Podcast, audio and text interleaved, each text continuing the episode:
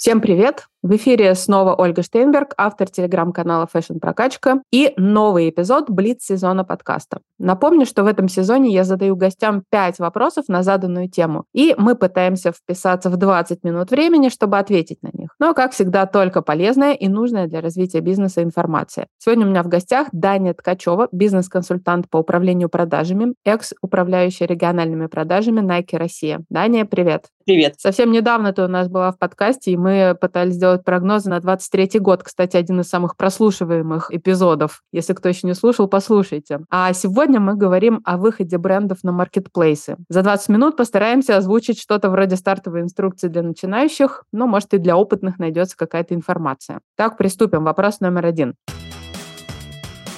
Таня, всем ли нужно на маркетплейсы? Как бренду понять, что нужно выходить? Какие цели закрывает этот канал продаж? А, слушай, знаешь, еще год назад я бы, наверное, сказала, что если у вас нет денег, не выходите, фокусируйтесь на одном канале, приоритизируйте. Но практика 2022 года показала нам, что важно диверсифицировать каналы продаж, то есть делать ставки на разные каналы, потому что в один момент у нас Инстаграм практически перестал работать. Он сейчас работает с VPN. Инстаграм — это запрещенная в Российской Федерации социальная сеть компании Мета. И теперь мы понимаем, что чем а, больше каналов продаж у нас существует, тем менее рисков в нашем бизнесе. Соответственно, нам важно диверсифицировать риски, и нам важно создавать новые каналы продаж. Маркетплейсы один из источников каналов продаж, который, в принципе, прекрасно подходит, если мы хотим недорогой трафик, если мы хотим покрытие по территории России, и если мы хотим такой некий бесплатный шоурум, когда в пункте самовывоза любой покупатель может примерить продукт. Поэтому сейчас я скажу, что да, не каждый маркетплейс хорош, но для каждого бизнеса свой маркетплейс. Поэтому совет 2022 года диверсифицировать каналы продаж и каждому бизнесу выходить на маркетплейс. Ну, я не знаю, какой-то масштаб же все равно должен быть у бренда,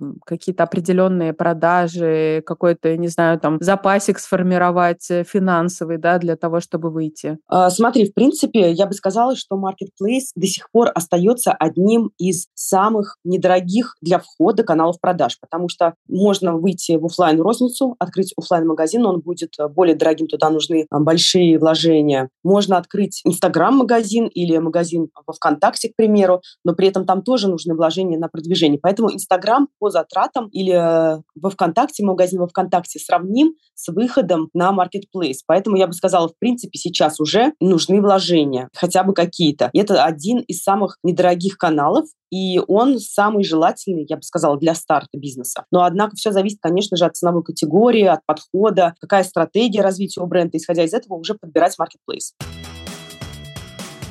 Ну и, собственно говоря, второй вопрос. Как оценить затраты на выход? Какой-то простой чек-лист, да, что важно не забыть? Вот прям конкретные, да, вещи, когда мы оцениваем не только там комиссию, да, маркетплейса, но что еще? Угу. Смотри, здесь зависит стартовый такой pack, я бы сказала, зависит от типа маркетплейса, потому что у нас все-таки маркетплейсы отличаются и по позиционированию, и по необходимым параметрам для входа. Приведу пример. Допустим, на Wildberries нам не нужна обязательная регистрация товарного знака. А вот, к примеру, для того, чтобы выйти на Ламоду, нам обязательно для входа э, нужен зарегистрированный товарный знак. Давай начнем с самого начала. Вход. Первоначальный сейчас Wildberries работает со стартовым входом в 30 тысяч рублей, который нужно иметь в качестве такого некого гарантийного платежа. На Ламоде такого входа нет, на Озоне тоже такого входа нет. Затем мы должны понимать, с каким товаром мы выходим. Если мы сейчас говорим о fashion-продукте, это одежда, обувь, аксессуары, то например, на Озон или на Wildberries мы можем выходить с любым минимальным количеством продукта. Но, к примеру, на Ламоду мы должны выйти минимум 40-50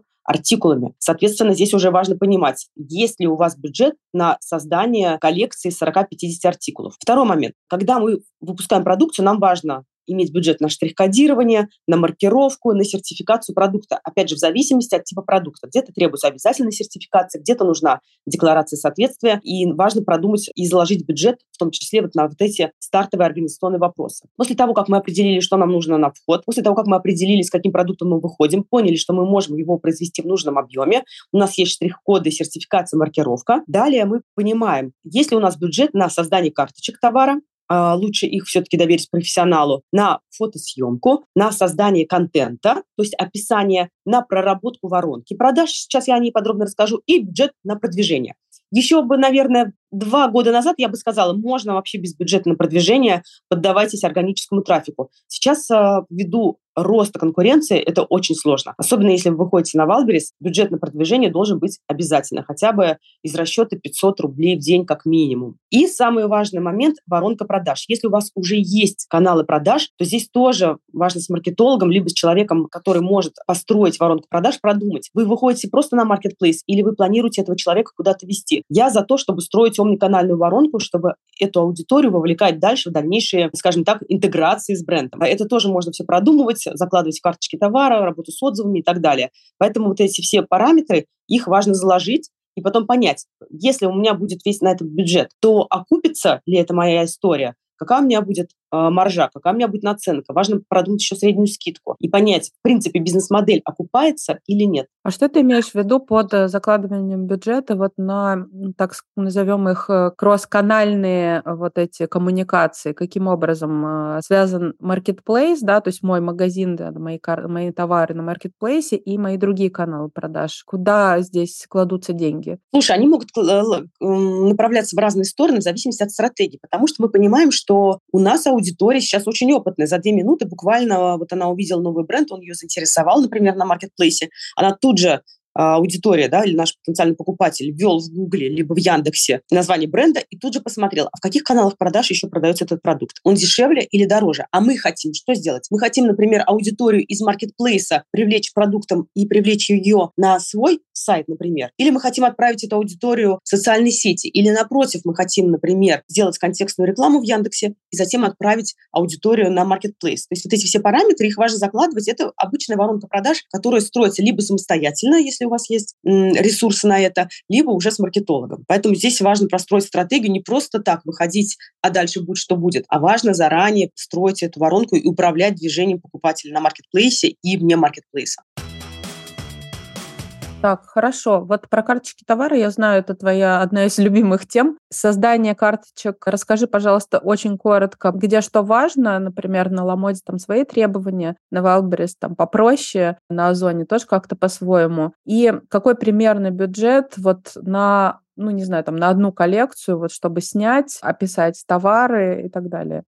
Смотри, здесь э, тоже бывают разные подходы. Когда мы говорим о выходе на маркетплейс, мы понимаем, что мы начинаем всегда со съемки продукта, и мы понимаем, что нам нужно составить э, карточку товара. Здесь есть разные подходы. Например, мы можем использовать те фото, которые у нас используются на сайте, особенно на Wildberries да, или на Озоне, которые принимают фото продавца. Соответственно, мы можем использовать наши фотографии, мы можем сделать групповую съемку, мы можем сделать индивидуальную съемку. И съемки варьируются варьируются от 10 тысяч, да, к примеру, и выше, в зависимости от квалификации фотографа, в зависимости от квалификации стилиста, используете ли вы стилиста или не используете, в зависимости от а, оператора, которого вы используете. То есть там очень много разных параметров. Грубо говоря, я бы закладывала съемку от 10 тысяч и выше. Конечно, бывают в регионах особенно групповые съемки, они стоят по 6 тысяч даже, да, я вижу. Да, вот так дешево, это сколько же да. можно снять за 6 тысяч? Сколько штук? А, это зависит от, от времени. Это зависит от времени, которое тратится на фотосъемку. Но, опять же, в регионах более низкие расценки, естественно. Поэтому в такой бюджет можно уместиться. Mm-hmm. А можно вообще, да, снять студию и снять все на мобильный телефон. Такой-то подход тоже может быть. Это будет еще дешевле от стоимости студии, например, за 2000 за час, и, пожалуй, все. И Но самому не... снимать.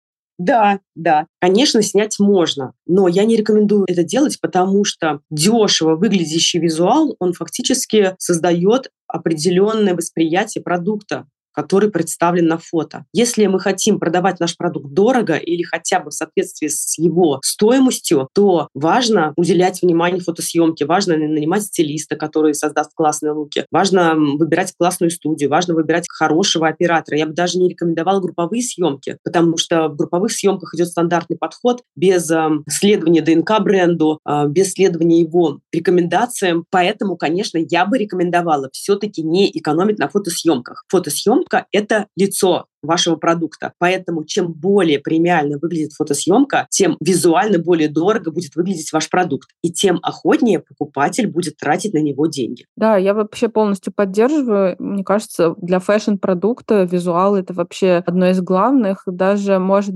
там немножко страдать описание товара, но глазами мы выбираем все-таки одежду. И также, мне кажется, важно количество фотографий в карточке товара. Я, например, вот э, тут недавно смотрела один бренд, э, их интернет-магазин собственный, обратила внимание, что есть съемки на модели, но предметной съемки нет. Мне кажется, это тоже важно, чтобы она также была. Например, был такой лонгслив прозрачный, но он надет на топик какой-то. И все фотографии на модели, да, все красиво, классно, но мне непонятно, он как бы отдельно, он прозрачный продается, или он вместе с топиком, или это вообще э, единое изделие. И мне прям не хватило вот предметной съемки, да, чтобы мне прям было видно только вот не на модели, а просто вот что это, да, где там у него пуговицы, может быть, или еще что-то. Да, и этот параметр особенно важен становится, когда мы работаем на маркетплейсах, и там уже приходится сталкиваться с процентом выкупа. Процент выкупа – это то, сколько продукта выкупает покупатель при заказе его товара, при добавлении в корзину. И наша задача сделать так, чтобы карточка товара максимально управляла ожиданиями нашего покупателя. То есть, чтобы у него не было сюрпризов, когда он вдруг получил продукт. Поэтому важно максимально донести все детали продукта. Как он выглядит, каков он в посадке, каков он при движении, а ткань толстая или тонкая, плотная или прозрачная. И, соответственно, чем детальнее будет переданы все эти нюансы,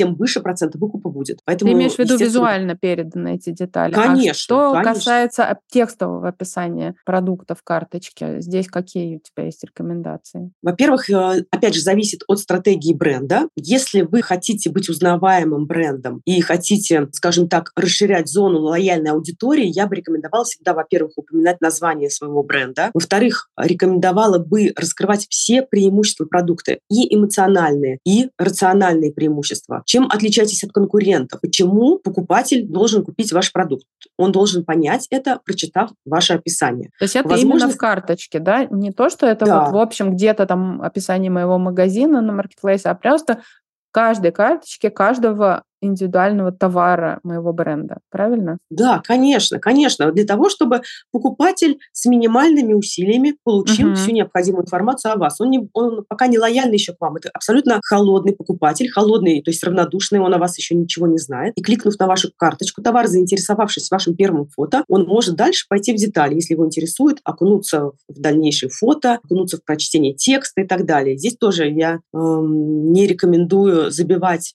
описание ключа ключами, которые часто используют, и сейчас такие метровые, километровые описания на Wildberries используются, которые не хочется читать. На самом деле, да, ключи должны быть, но не в том Хуже объеме. Wildberries, только Алиэкспресс описание, правда? Да, да, да, да. Это настолько неорганично, настолько неестественно выглядит, mm-hmm. когда пытаются вставить Прям раздражает, слова.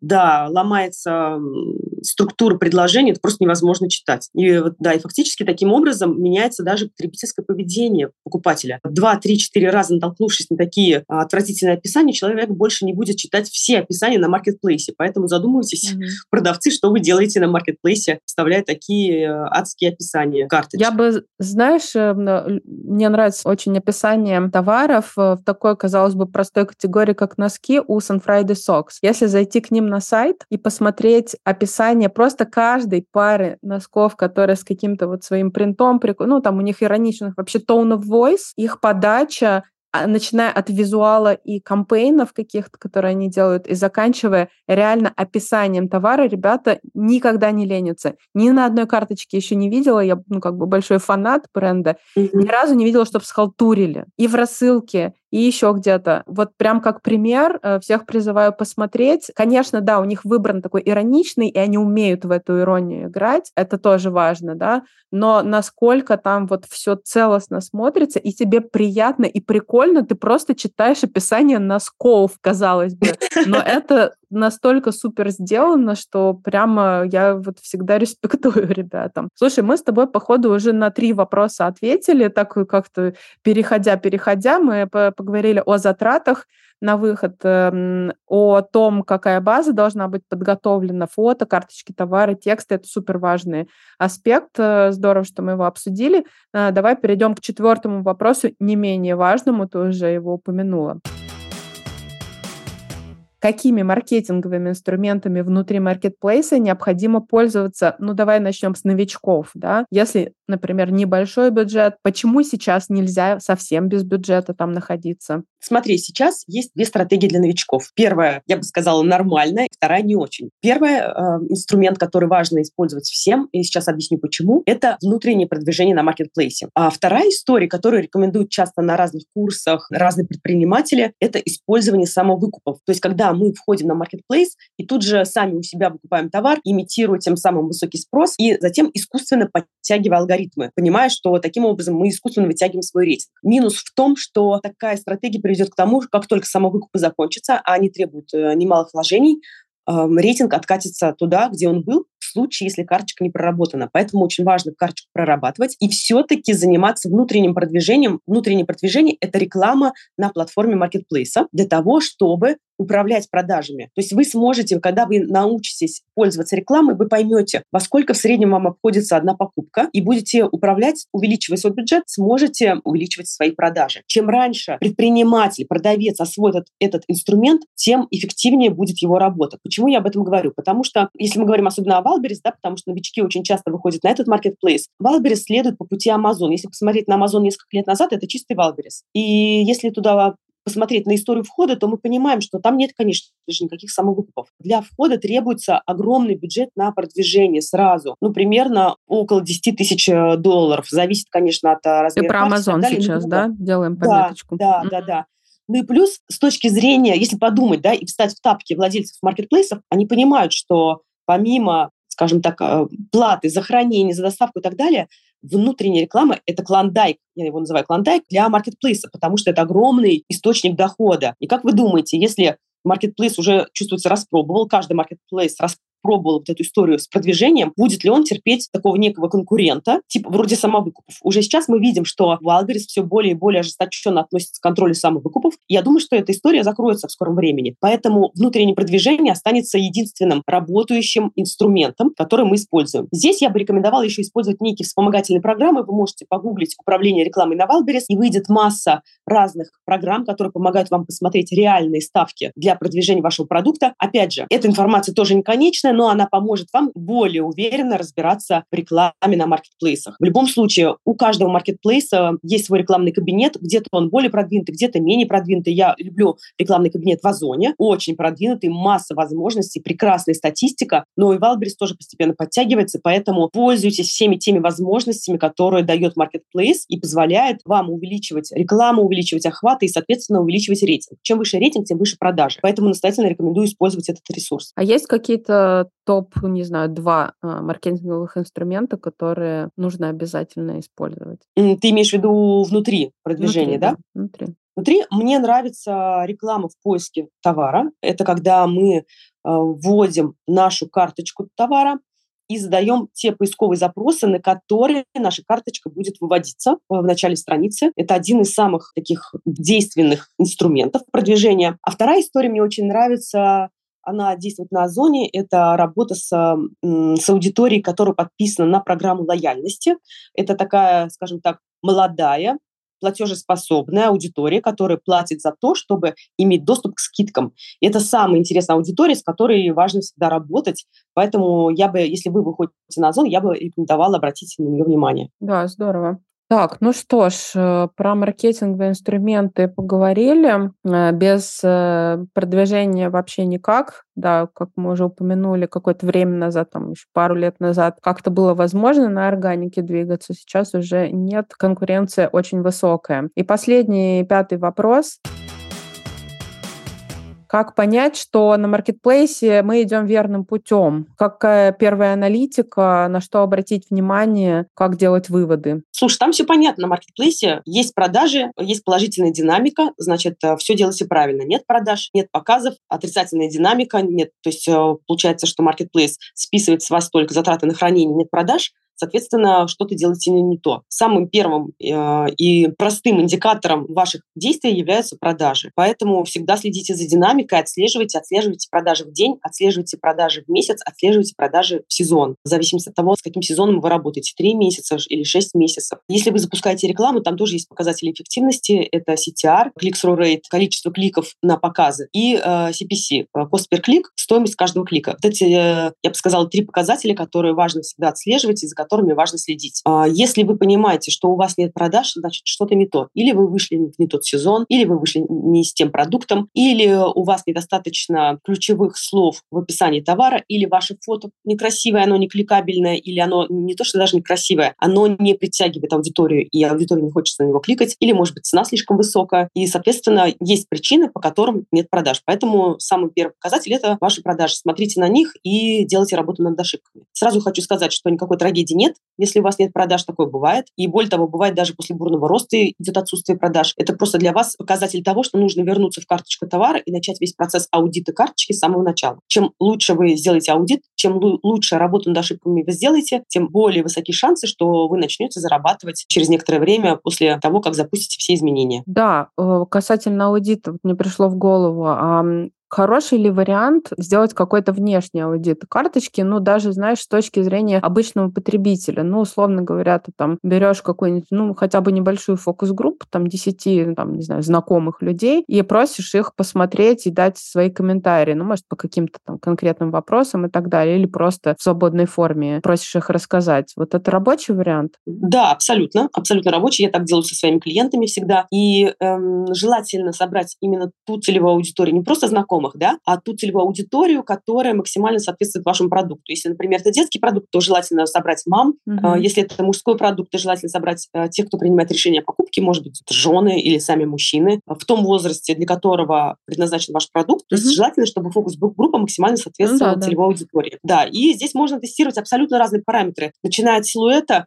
и заканчивая кликабельностью карточки товара. Даже цену, да, цена устраивает или нет. Абсолютно все параметры можно тестировать таким образом. Ну что ж, по-моему, такой неплохой у нас с тобой гайд получился. Все вопросы ключевые, как мне кажется, мы осветили, ну, за 20 минут, что смогли, да. Я напоминаю, что если у вас какие-то еще остались вопросы, может, ну, я уверена, да, можете обращаться к Дане. Она, собственно говоря, консультирует бренды, в том числе по выходу на маркетплейсы. Это вообще такая ежедневная работа. А если, например, нет у вас денег на консультацию, хотя я во всех эпизодах пропагандирую все-таки встречаться иногда с консультантами тех направлений, в которых вы расширяетесь, э, в которых вы планируете развиваться. Не знаю, одна из задач, э, одна из задач этого сезона, можно подписаться просто просто на канал Дани, он так и называется, Дани Ткачева. Очень полезный, там куча всего, куча всякой информации, совершенно бесплатной и супер полезной. Поэтому спасибо тебе большое